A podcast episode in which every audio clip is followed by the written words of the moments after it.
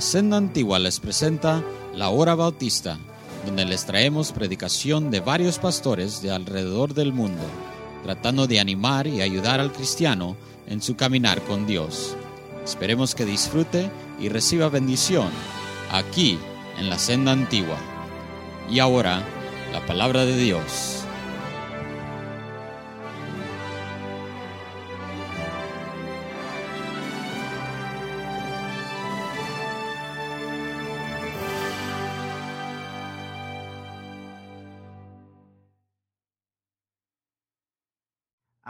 Ayúdanos a hacer a un lado todo afán, toda preocupación y enfocarnos en tu palabra y que tu palabra encuentre corazones sencillos, tiernos, dóciles y que Señor tu palabra eh, y el poder de tu palabra haga su obra efectiva en nuestra vida, en nuestro corazón, para tu honra y tu gloria, en el nombre de Jesús. Amén.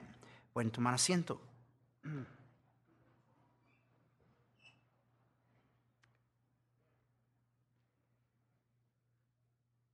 Para poder comprender lo que la Biblia nos está diciendo en estos primeros dos versículos es necesario regresar al capítulo 3. No vamos a repasar todo el capítulo 3, déjenme nada más simple y sencillamente explicarles. Dios había sacado al pueblo de Israel de Egipto, los había redimido, pero hubo una gran cantidad de ellos que no pudieron entrar en la promesa perecieron en el desierto y aunque Dios los había libertado y los había sacado de esclavitud y los había redimido, no entraron a la herencia de Dios, no entraron a la tierra prometida.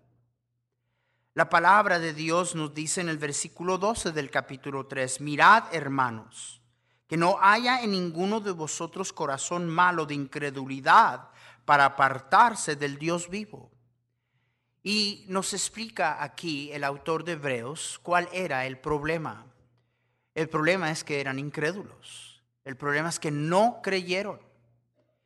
Y después de decirnos estas cosas, en el versículo 19 del capítulo 3, el capítulo termina con decir, y vemos que no pudieron entrar a causa de qué? ¿De qué?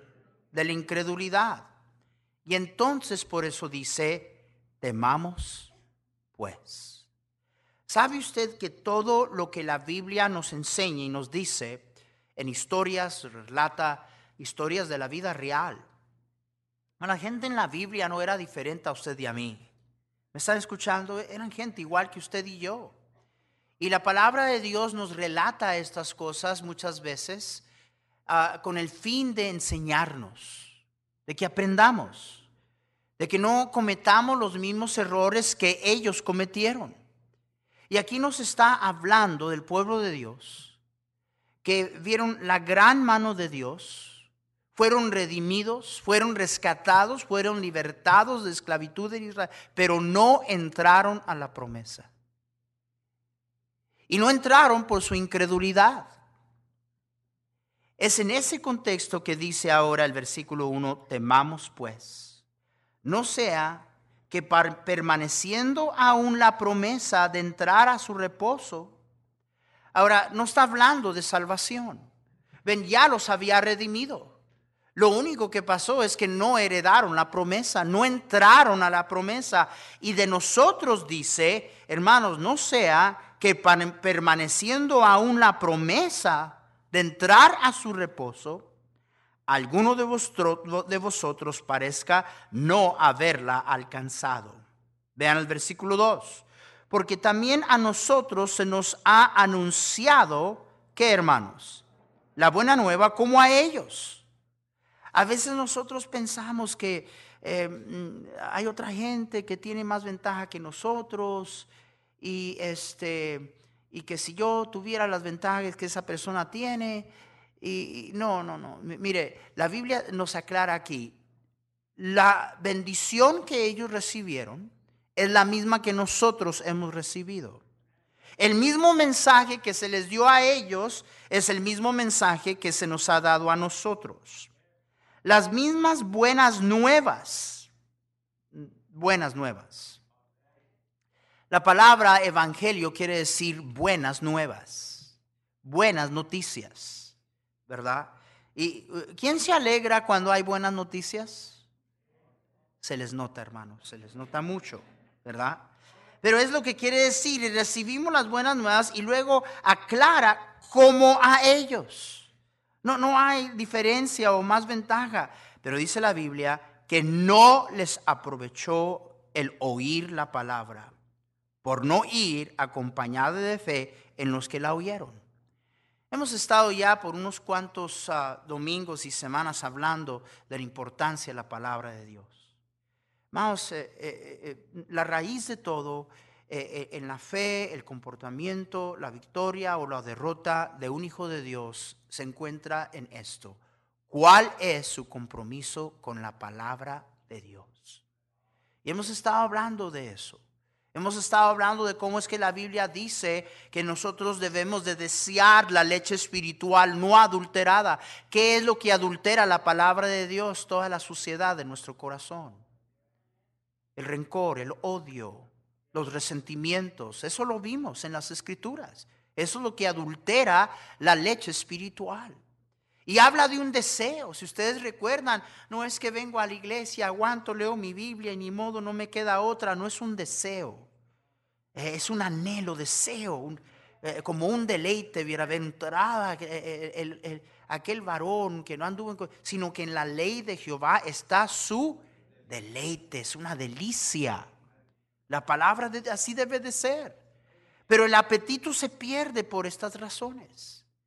Pero ahora aquí venimos a, donde la palabra de Dios nos dice que a esta gente, igual que nosotros peligramos, se les predicó la palabra de Dios, pero no les aprovechó de nada. La oyeron, pero no les aprovechó dice la Biblia, por no ir acompañada por fe. Ahora, quiero que recuerden, estos estuvieron en el monte Sinaí.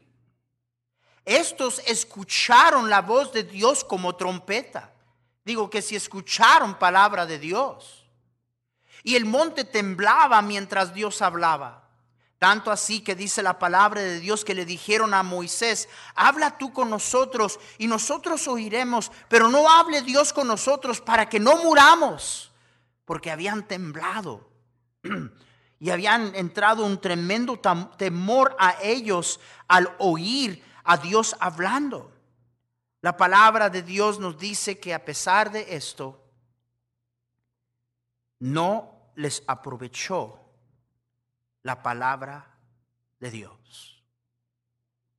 Y la palabra de Dios que ellos recibieron es la misma que nos ha sido predicada.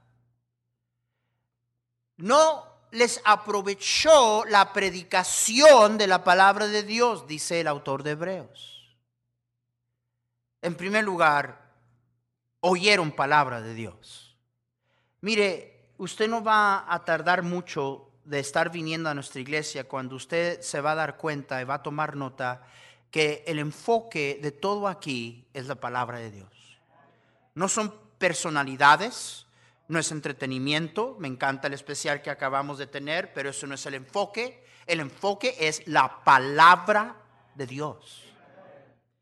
Pero aquí encontramos de que las advertencias de, de Pablo a Timoteo eh, hemos llegado a un lugar donde estas advertencias apliquen más. Yo no, una de las cosas que me dice a mí que estamos viviendo en los últimos días es la actitud que la gente tiene hacia la palabra de Dios. Y no estoy hablando de gente incrédula, estoy hablando de los cristianos. Pablo le dijo a Timoteo, te encarezco delante de Dios y del Señor Jesucristo que juzgará a los vivos y a los muertos en la manifestación en su reino. Y bueno, eso es lo primero. No, no, no es popular el día de hoy, cuando se predica y enseña la palabra de Dios, estar hablando de juicios. Porque no queremos hacer que la gente se sienta mal. Y luego dice, te encarezco que prediques la palabra que instes a tiempo y fuera de tiempo quiere decir cuando cae bien, cuando no cae bien, cuando es popular, cuando no es popular. Timoteo predica la palabra. Y luego no solamente le dice que la predique, le dice cómo. Le dice redarguye. Uy. Reprende. Híjole. Todo lo que la gente no quiere hoy. La gente quiere ir tener estudios bíblicos lindos y hermosos. Hábleme del cielo, pastor. Hábleme de... No se ande metiendo en mi vida ni me ande diciendo qué debo de hacer. Y aquí está diciendo Pablo a Timoteo, predica la palabra, guste o no guste, agrade o no agrade, en tiempo fuera, redarguye, reprende, exhorta con toda paciencia y doctrina. Porque vendrá tiempo cuando no sufrirán la sana doctrina sino que teniendo comezón de oír, se amontonarán maestros conforme a sus propias concupiscencias, por decirlo, a sus propios deseos. Estamos viviendo ese día. Lo estamos viviendo. Y no, no, no queremos, hermanos, eh, no es mi tema pasar aquí enfrente cada domingo. Y yo sé que hay esos que existen, ¿verdad? Tengo una, una, meta hoy, hacer enojar a medio mundo. Yo he visto, yo he oído tontos decir eso. Yo soy un tonto. Y no solamente eso no es correcto, es sacrilegio. No es el manejo correcto de este lugar sagrado. Yo me paro aquí enfrente para disgustar a la gente, pero no vamos a detenernos en decir la verdad porque Andes se ofende. Oyeron la palabra. Y aunque la oyeron, no les fue de ningún provecho, dice la palabra de Dios. Porque la gente hoy a más días se tira a lo sensacional y fantástico, hermanos. Estos tuvieron lo sensacional y lo fantástico. Hermanos, estos vieron al Señor partir el mar rojo. Oyeron la propia voz de Dios. Y la gente hoy le encanta lo, sensacional, lo fantástico. Ah, este, ayer estaba hablando con el hermano Juan Álvarez y me asustó porque dijo, pastor, tuve un sueño. ya cuando alguien me comienza a hablar así, ¿verdad? ¿Qué, qué? ¿Qué quiere decir el sueño? Pues que comió mucho jalapeño en la noche, eso es todo lo que quiere decir. Es increíble, la gente se tira lo sensacional. Están queriendo recibir nueva voz de Dios, nueva revelación de Dios. Aquí está todo lo que Dios quiere que tú sepas. Pero la gente no quiere esto. Quieren lo sensacional. Pedro experimentó lo sensacional. Y Pedro relata ese, esa experiencia que tuvo y, y, esa es la razón de por qué usted no debe de estar dejándose llevar por experiencias. Pero tuvo una tremenda experiencia sensacional, fantástica en el monte de transfiguración.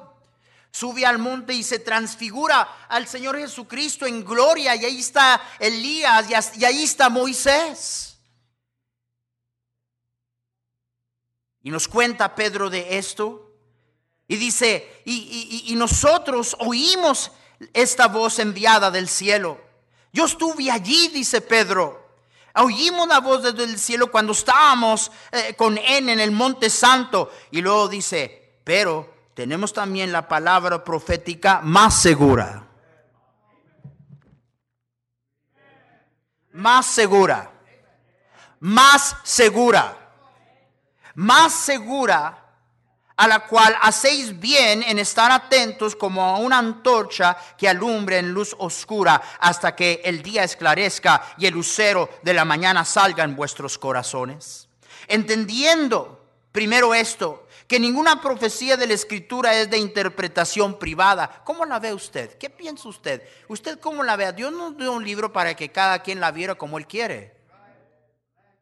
No es asunto de interpretación privada, dice la palabra de Dios.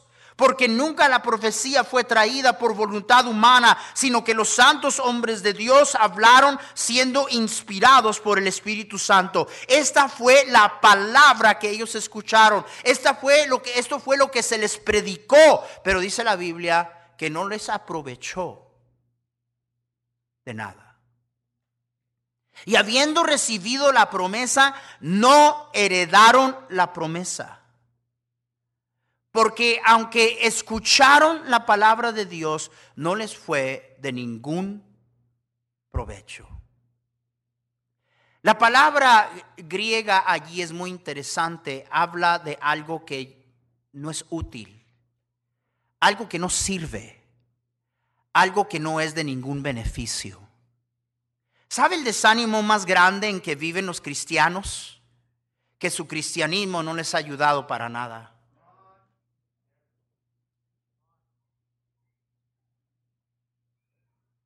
Digo, da tristeza decir que a veces nuestras vidas están en peores condiciones que alguien que no cree.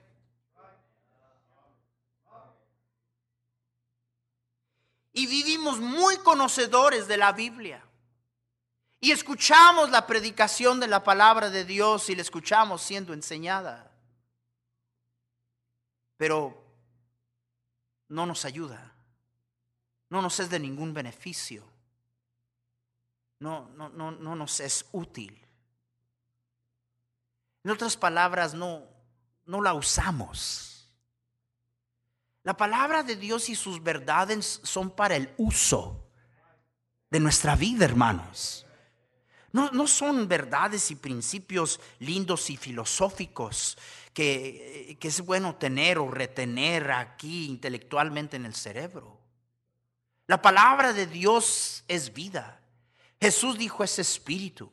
Más adelante en este propio capítulo dice la palabra de Dios que es viva y eficaz y más cortante que toda espada de dos filos. La palabra de Dios eh, eh, nos habla de, que, eh, de que si usted y yo tenemos el compromiso que deberíamos de tener con ella, nos es útil para todo lo que usted y yo necesitamos.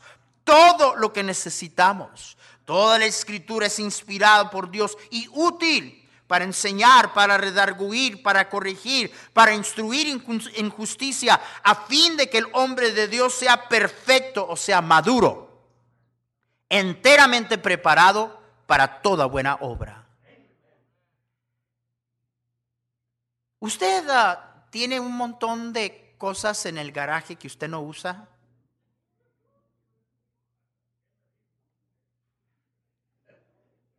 Ajá. Eh, ¿Quién le gusta colectar mugrero? A ver. Ajá.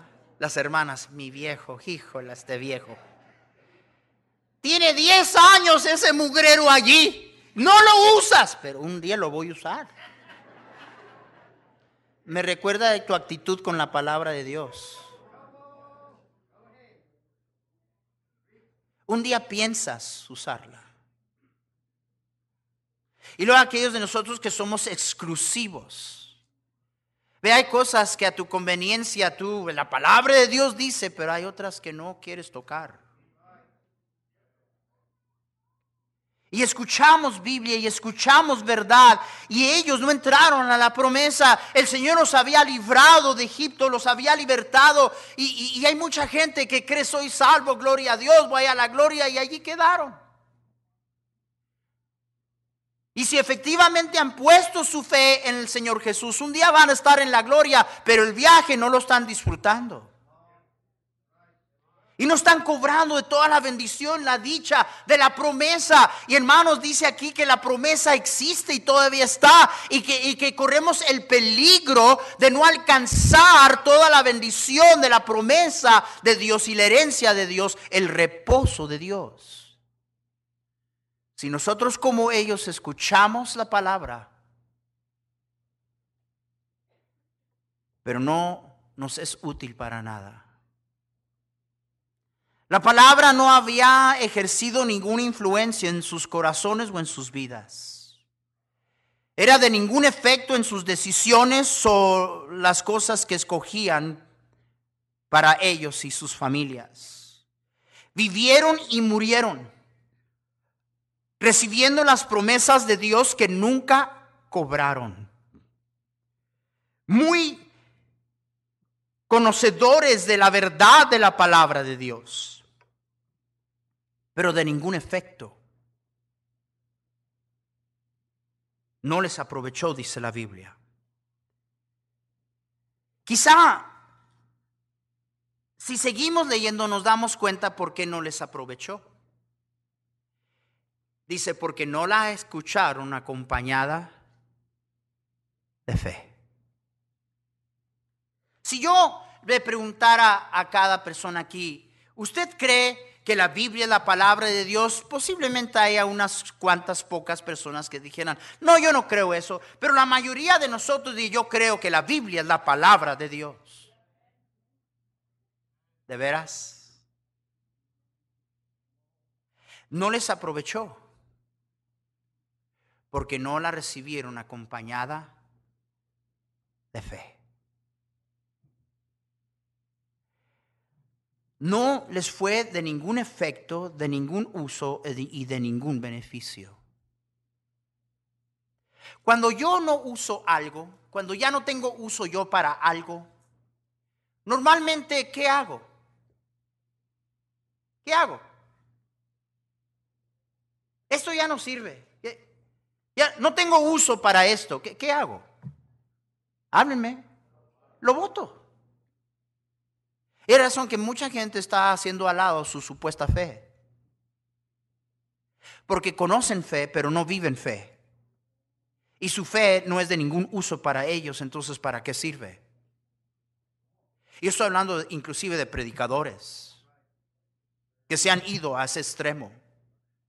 Y el único problema es de que eran muy conocedores de los principios, de los estatutos, de los juicios, de, las advertencias de la palabra de Dios, pero había una gran brecha, como existe hoy una gran brecha entre lo que nosotros decimos que creemos y lo que es la realidad de nuestra vida, lo que estamos viviendo. Y el asunto es un asunto de fe. Porque de nuevo, todos nosotros aquí, yo, pastor, estoy seguro, de, digo, yo no tengo duda, la Biblia es la palabra de Dios. Entonces, ¿por qué hay una brecha tan grande entre lo que usted y yo conocemos y lo que sabemos de la Biblia y lo que estamos viviendo?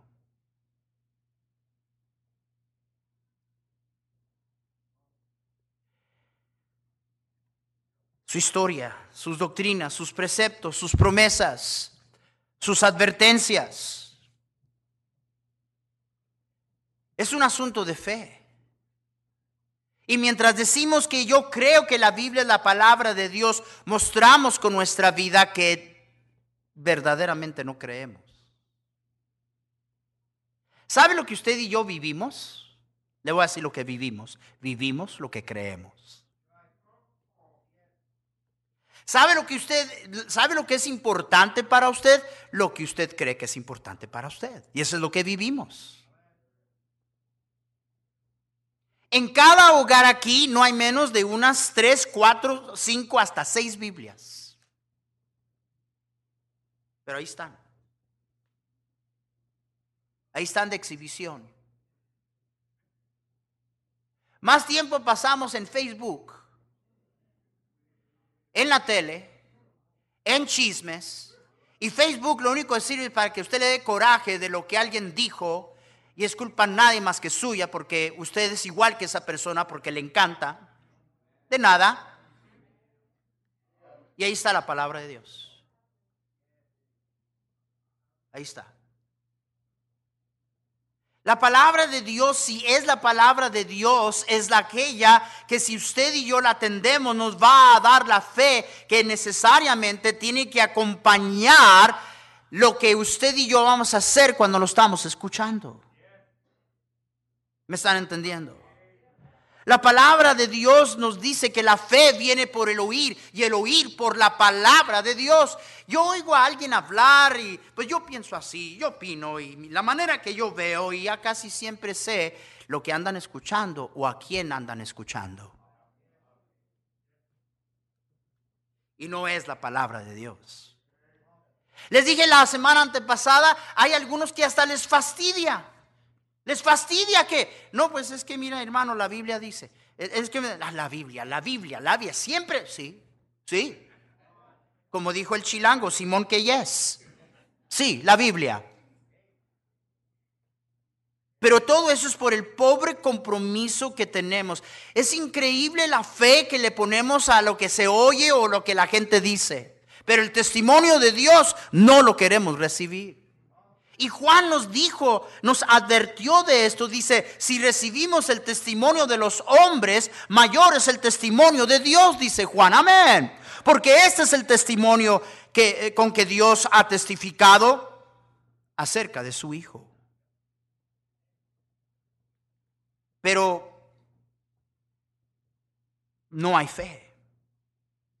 Porque hay poco compromiso y la prueba de que no hay fe es que sabemos mucho de la Biblia, tenemos mucho conocimiento y queremos saber más.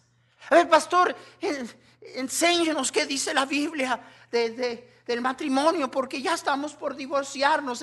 ¿para qué? ¿Para que sigas haciendo lo que se te pega la gana? Es la verdad.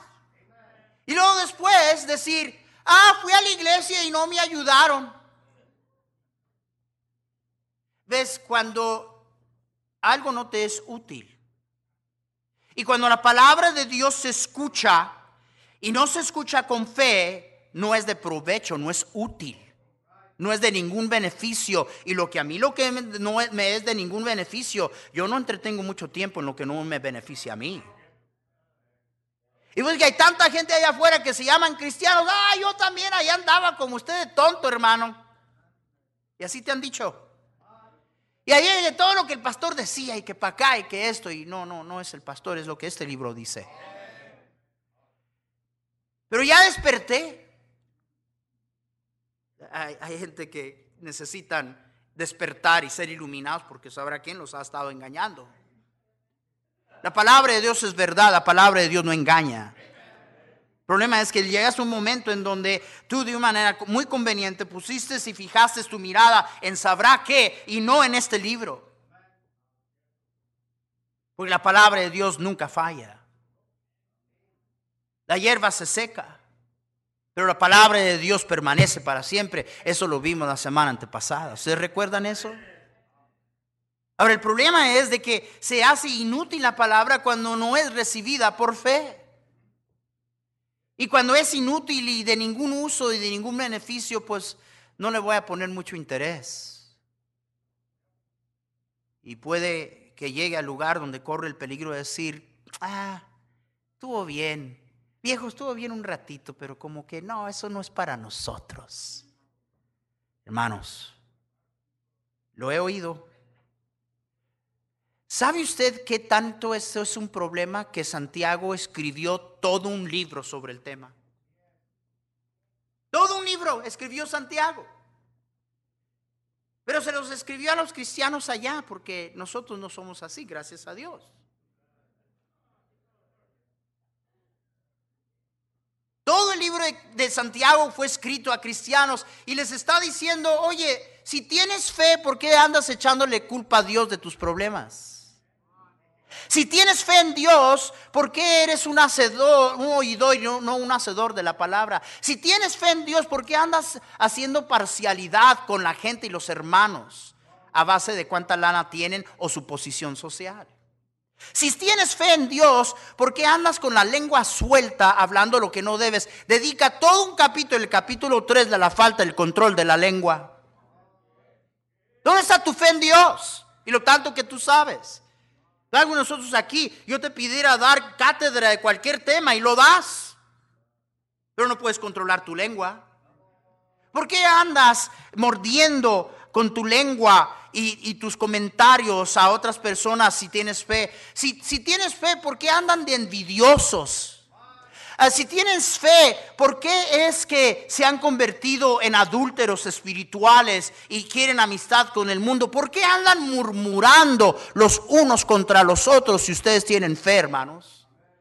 Santiago dice todo eso en el libro. Ustedes que son hombres de negocio, ¿por qué es que no quieres que Dios se mete en tus negocios si dices que tú tienes fe? Entonces este tema no es nuevo, hermanos. Pero el problema es que cuando escuchamos la palabra de Dios ser predicada, enseñada sin fe, entonces no nos es de ningún beneficio y no es útil para nada. Estamos viviendo eso.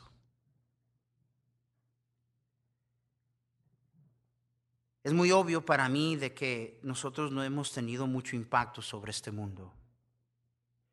Parece ser que el mundo ha tenido más influencia hacia la iglesia que la iglesia al mundo. Le voy a decir la razón principal. Porque tenemos una generación de cristianos muy informados que no vivimos mucho de lo que nosotros conocemos. No hay fe. No creemos, se muestra, se muestra en nuestras prioridades, se muestra en nuestras actitudes, se muestra en nuestra disposición. Simple y sencillamente, hermanos, un montón de ustedes no se pueden ni siquiera ni llevar. Y tú vas a decir por qué. Porque te vale lo que la palabra de Dios dice. Tú sabes lo que la palabra de Dios dice. Tú sabes. Tú sabes que debes de amar a tu hermano, a tu hermana, no obstante lo que te hizo, lo que no te hizo, lo que dijo y lo que tú has hablado también muchas veces. No te hagas. Y decimos que creemos lo correcto, pero nuestro comportamiento es totalmente contrario a lo que decimos que conocemos. ¿Cuál es el problema? Pues el problema es fe. La verdad es que no creemos. No creemos.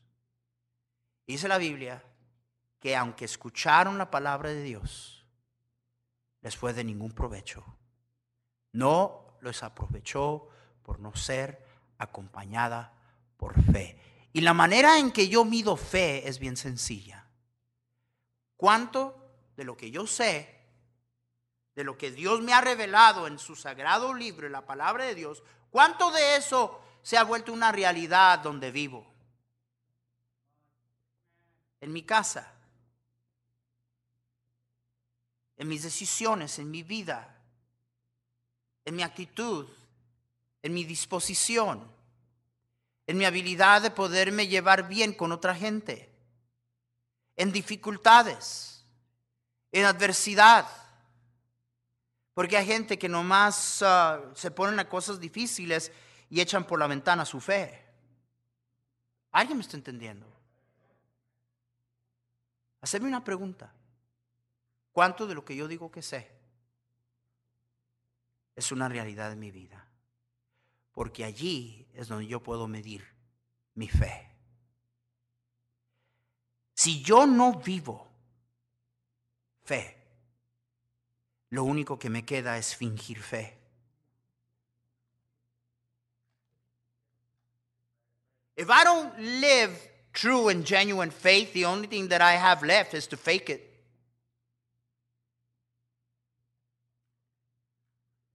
Les mencioné, por eso Pablo le escribe a Timoteo, le dice, Timoteo, me acuerdo de tu abuela y me acuerdo de tu mamá y su fe no fingida, porque fe se puede fingir. ¿Y sabes cuándo comenzamos a fingir fe? Cuando no estamos dispuestos a vivir verdadera fe, no nos queda otra más que fingir. ¿Alguien me está escuchando? Y la palabra fingir proviene de la raíz de la misma palabra donde agarramos la palabra hipócrita. Las dos casi quieren decir lo mismo, quiere decir actuar como un actor de cine. Algunos de nosotros la haríamos en las novelas. Uno de nosotros estamos viviendo una novela. Y no estoy exagerando. ¿Por qué? Porque la fe no ha acompañado tu oír de las sagradas escrituras y la palabra de Dios. Y aunque mucho sabes, no te está ayudando ahorita como que, como que no, te no te ayuda mucho, ¿verdad? No, pastor, no. Quien no me ayudan son los hermanos. Ya, sigue, sigue con tu fiesta de lástima. No, no, este libro es poderoso. Y lo que tú hagas con él va a ser determinado por nadie más que tú. Vamos por eso es que eh, muchos de nosotros somos cristianos según está soplando el viento. ¿Cómo está soplando el viento? Porque no estamos anclados por fe en la palabra de Dios. Y no hay un ánimo más grande, así como dije, no hay un desánimo más grande que alguien que no vive en la experiencia de la bendición de Dios. ¿Sabe la gente más animada en este cuarto? Son aquellas personas que viven su fe. Porque comprueban una y otra y otra y otra y otra vez que este libro es veraz. Lo comprueban, lo experimentan, lo viven por ellos mismos. Amén. Recibí una nota de un país extranjero. Y era una hermana que decía, pastor, mi esposo y yo estábamos a punto de divorciarnos. Y pastor, asistí a una conferencia en tal y tal lugar y, compré su libro sobre el matrimonio. Y pastor, este, yo nomás oraba. Un día desapareció el libro y ya no lo encontraba. Yo estaba solo orando y orando por mi esposo porque mi esposo no quería nada con las cosas de Dios. Y pastor, de repente comienzo a ver cambios en mi esposo. De repente se está comportando diferente y, va a la iglesia conmigo y es salvo y, y, y pastor, un poco de tiempo después de eso, encontré que él tenía el libro escondido y lo había estado leyendo. Y agarró una Biblia y comenzó a leer la Biblia. Y pastor, mi esposo no es el mismo.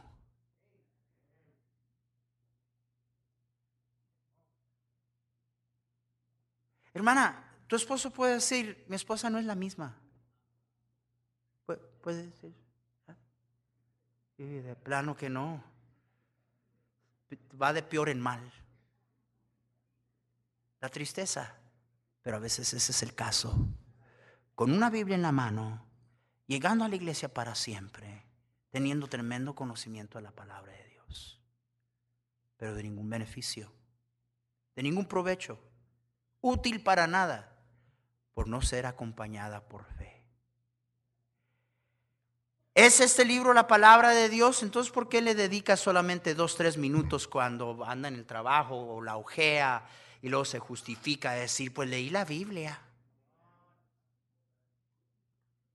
Ahí está su problema, hermana. Hermana, ahí está su problema. No, no ande buscándole de otro lado. La falta de su fe y la razón por que su fe está menguando no es nada, no es nadie, es su falta de compromiso con la palabra de Dios. Ustedes llegaron a la iglesia, ni Biblia traen hoy. Ni Biblia traen. Como les dije la última vez, ¿verdad? ¿Quién ha visto mi Biblia? ¿Y dónde la dejaste? El mes pasado por allá estaba. El mes pasado. Ah, pero que no vayas a perder tu teléfono, ¿verdad?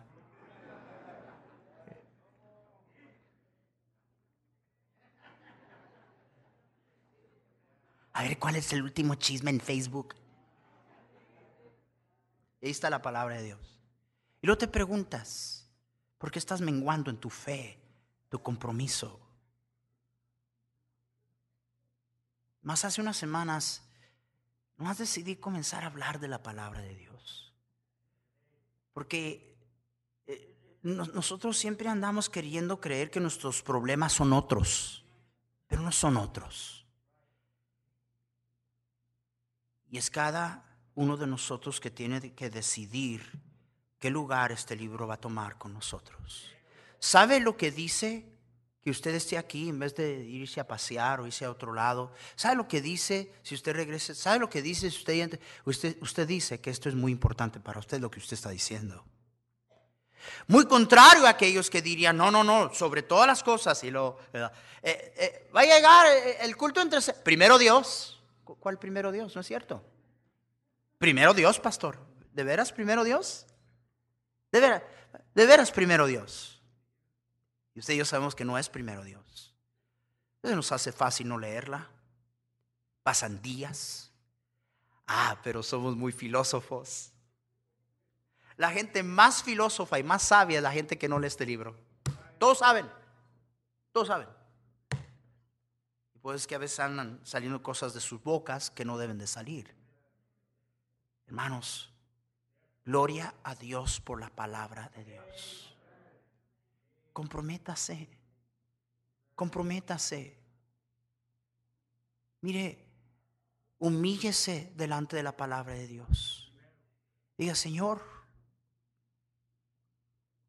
¿cómo digo creer lo que la Biblia dice y luego no vivo lo que la Biblia dice? ¿Cómo es eso? Entonces, ¿qué es lo que verdaderamente creo? Y usted tiene el derecho de, escoger y creer lo que se le pega la gana. Pero que usted diga que usted es cristiano y que usted cree que la Biblia es la palabra de Dios y que usted la conoce. Y yo los he oído. No, la palabra de no, hombre, me la conozco de cubierta a cubierta. Así hablan. Wow. Fuera bueno que se note.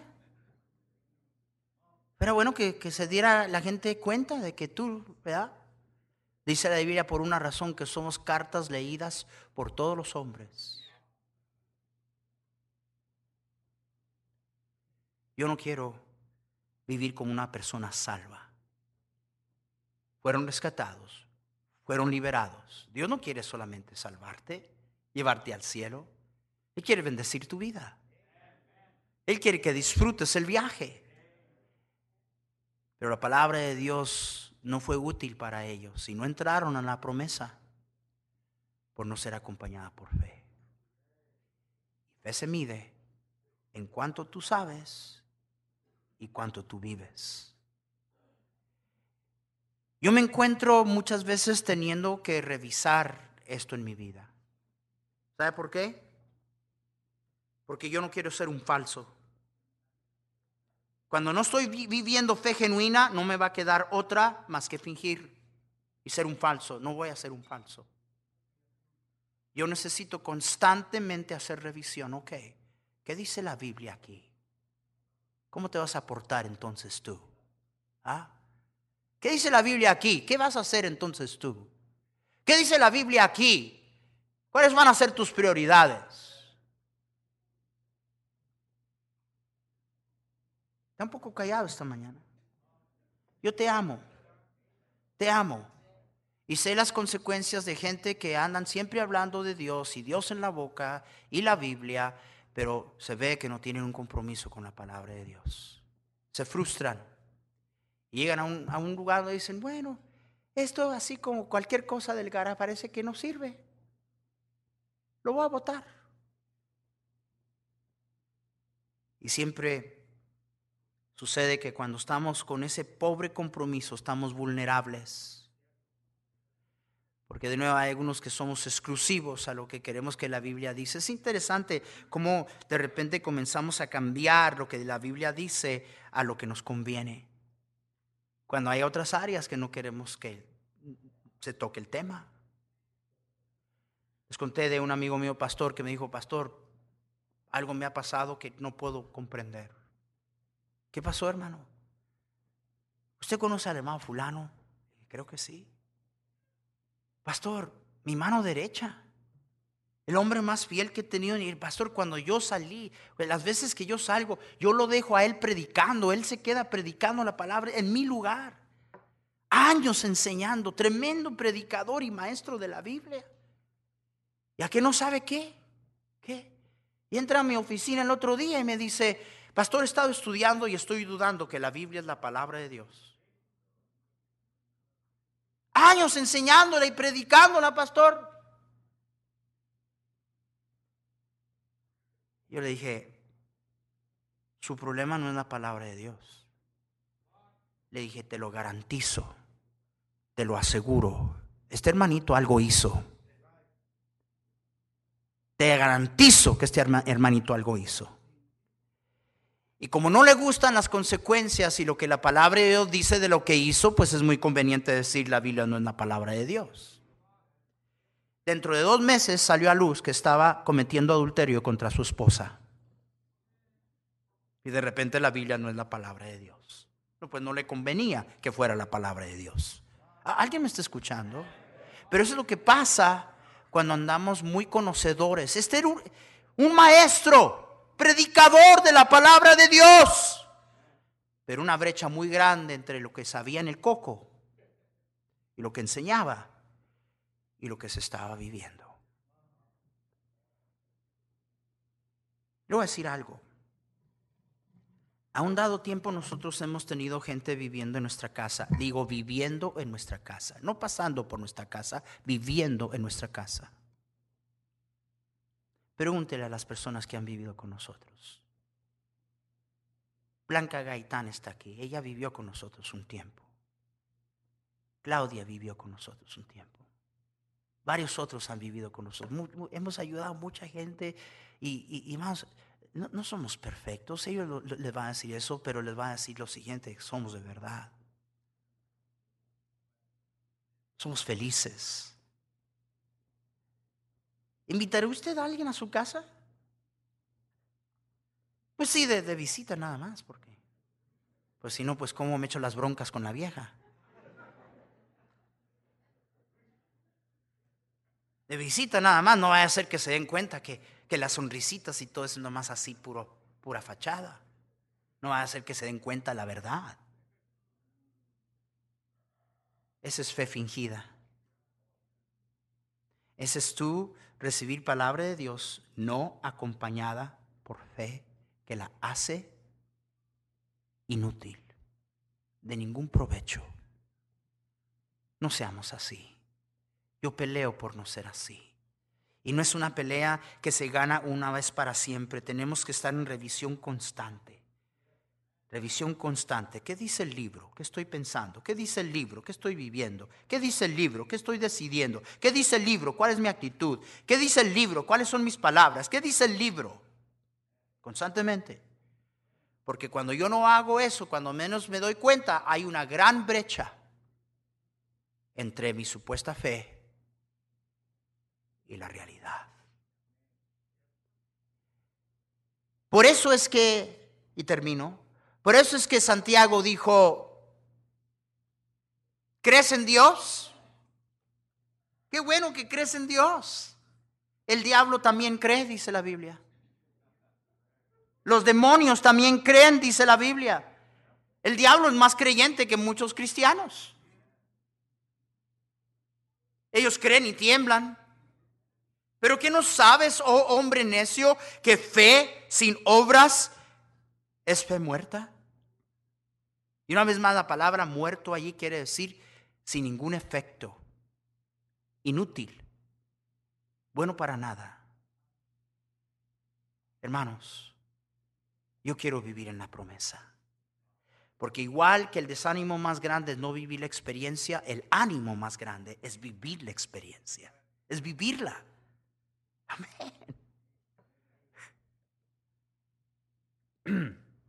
Me preguntó alguien, oiga pastor, ¿le puedo hacer una pregunta? Sí. Hace tres semanas. Este es el año más difícil que usted ha tenido, ¿verdad? dije, no. No, no. Es que Sucede que tú te has dado cuenta de algo que la mayoría del tiempo tú no te das cuenta y por eso crees eso. De lo que tú te das cuenta, yo lo he estado viviendo por 36 años. Pero tú nunca me ves parando aquí arriba, hermanos. Oren por mí, la perra vida que tengo. Hermanos, por favor, necesito ayuda. Ya no aguanto me traen hasta el copete. Tú no oyes eso de mí. Y tú dices, ay, que es que ah, eh, está, pregúntale a, mi casa. E, es que yo tengo una de dos. O este, este libro es verdad o no lo es. Es mi sostén, es mi fuerza, es mi consejo, es mi ánimo, es mi esperanza. Y hermanos, lo mismo es para ti. Y tú tienes uno tremendo si lo, si lo abres.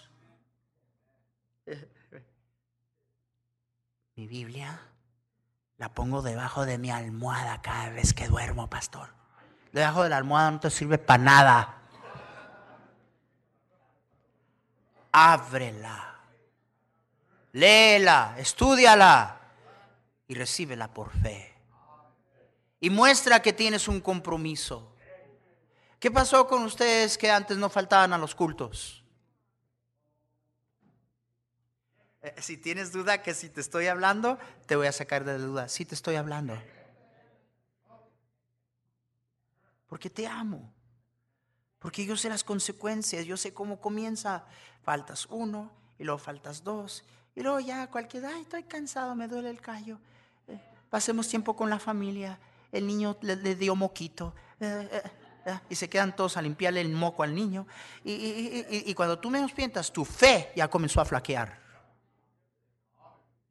Ya no piensas igual, comienzas a ver problemas, peros, porque menguaste en tu compromiso con la palabra de Dios. Padre mío, ayúdanos. Gracias por tu palabra, Señor. Gracias que tenemos una Biblia. Gracias, Señor, que podemos eh, tener una Biblia sin, sin temor de cárcel, de, de ser arrestados porque tenemos una Biblia. Gracias Señor que podemos venir a este lugar y escucharla y, enseñarla, Señor, donde en muchos lugares no se puede. Oh Señor, gracias que cada vez que tu palabra nos hemos atrevido a creerla y a vivirla, nos has mostrado que tu palabra es veraz, que tú tienes la razón. Cuánta bendición viene a nuestra vida cuando te obedecemos, cuando la palabra se acompañada por fe. Tu palabra no solamente es útil, trae vida donde hay mortandad, hace todas las cosas hermosas, nos guía, nos encamina, nos alumbra el camino, nos anima, nos fortalece, nos da esperanza, nos da consejo, nos muestra a nuestro Dios y la verdad y la grandeza de su poder Oh Señor, si nada más tuviéramos un compromiso con tu palabra. Perdónanos, Señor, porque algunos pasan días y no la tocamos. Y algunos leemos dos, tres versículos al día y pensamos que estamos bien. Perdónanos, ayúdanos. Obra en tu pueblo. Nadie mirando, todo ojo cerrado, todo rostro inclinado. ¿Cuántos aquí dirían, pastor? La verdad es que mi compromiso a la Biblia no es lo que antes era. Yo me recuerdo desesperadamente años pasados que, que no podía pasar un día sin que yo leyera mi Biblia y hasta me desesperaba por leerla. Pasaba el tiempo leyéndola y, y, ni me daba cuenta qué hora era. Porque tenía tanta hambre, tenía tanta sed de conocer de mi Dios a través de su palabra. ¿Cuándo pensaba yo faltarme un servicio? Ha menguado mi compromiso y se ha mostrado. No tengo el mismo compromiso. Estoy lleno, llena de dudas e inseguridades. Mis actitudes han cambiado mi discernimiento y la manera de ver las cosas no es la misma. Hay inseguridad, incertidumbre. Hermano, hermana, el problema no es complicado. Regrese. Regrese. Hoy haga un compromiso con Dios. ¿Cuántos aquí, pastor?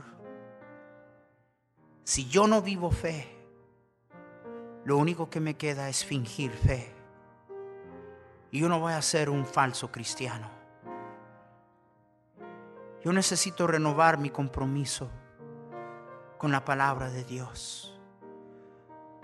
No solamente conocerla, sino creer suficientemente a Dios para obedecer, para vivir lo que la palabra de Dios enseña. Dios hoy me ha hablado. ¿Cuántos dirían eso hoy? Dios me ha hablado a mí. A ver esas manos por todo este cuarto. Veo todas esas manos. Veo todas esas manos. Padre mío, yo levanto mi mano junto con mis hermanos y yo necesito estar constantemente, Señor, revisando esto en mi vida. Porque qué fácil es eh, vivir eh, en el hábito y la rutina y, y, y no más fingir.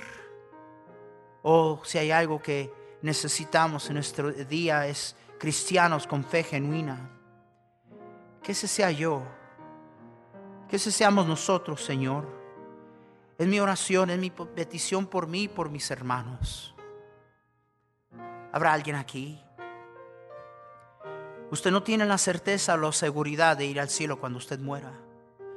Usted cree en Dios, usted ha ido a iglesias, pero si usted hoy muere, usted no tiene la más mínima idea de dónde estaría su alma, si usted estaría en la gloria con Cristo o perdido y separado de Dios para siempre en el infierno.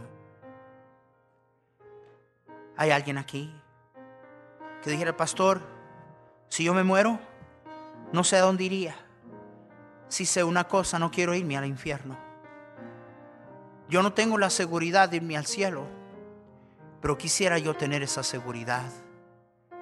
No estoy seguro de, mi salvación, no estoy seguro de ir al cielo cuando me muera, pero quiero tener esa seguridad. Ore por mí. ¿Habrá alguien aquí así? A ver esa mano sincera. Veo su mano allí, Señora. Dios le bendiga. ¿Habrá alguien más? ¿Habrá alguien más? Veo su mano allí. Dios le bendiga. ¿Habrá alguien más? Fíjese la pregunta que se le está haciendo. No se le pregunta si usted va a la iglesia o no se le pregunta algo más serio mucho más serio. ¿Qué sería de su alma? Nos preocupamos de tantas cosas. Nos preocupamos de, asegurar la casa, el carro y alarmas y llave y, y lo que más vale en la vida. Lo tratamos con tanta indiferencia y apatía nuestra alma. ¿Dónde estaría su alma si usted hoy enfrentara la eternidad? ¿Habrá alguien más? Pastor, no sé. Si hoy fuera el día que yo enfrentara la eternidad, no sé. Pero si hay una manera de que yo pueda saber, yo quiero saber, pastor. Ore por mí. Yo quiero saber que mis pecados han sido perdonados. Yo quiero saber que si yo hoy me enfrentara a Dios, yo estaría listo para encontrarme con Él y estar en su presencia para siempre. Ore por mí, pastor. No tengo esa seguridad. Quiero tenerla. ¿Quién más? A ver esa mano sincera. ¿Quién más? Hace su mano, no le dé pena. No hay pena en querer perdón de pecados, no hay pena en querer salvación. ¿Habrá alguien más? Padre mío, nuestra fe no está puesta más que en Jesús, en su palabra. Está bien anclada, Señor, nuestra fe. Nuestra fe no descansa en fábulas no descansa en cuentos de hadas, descansa en tu persona y en la verdad de tu palabra. Tu palabra que es eterna, que es inmovible. Tú que es inmutable y nunca cambias. Señor, perdónanos. Decimos creer tantas cosas que no vivimos.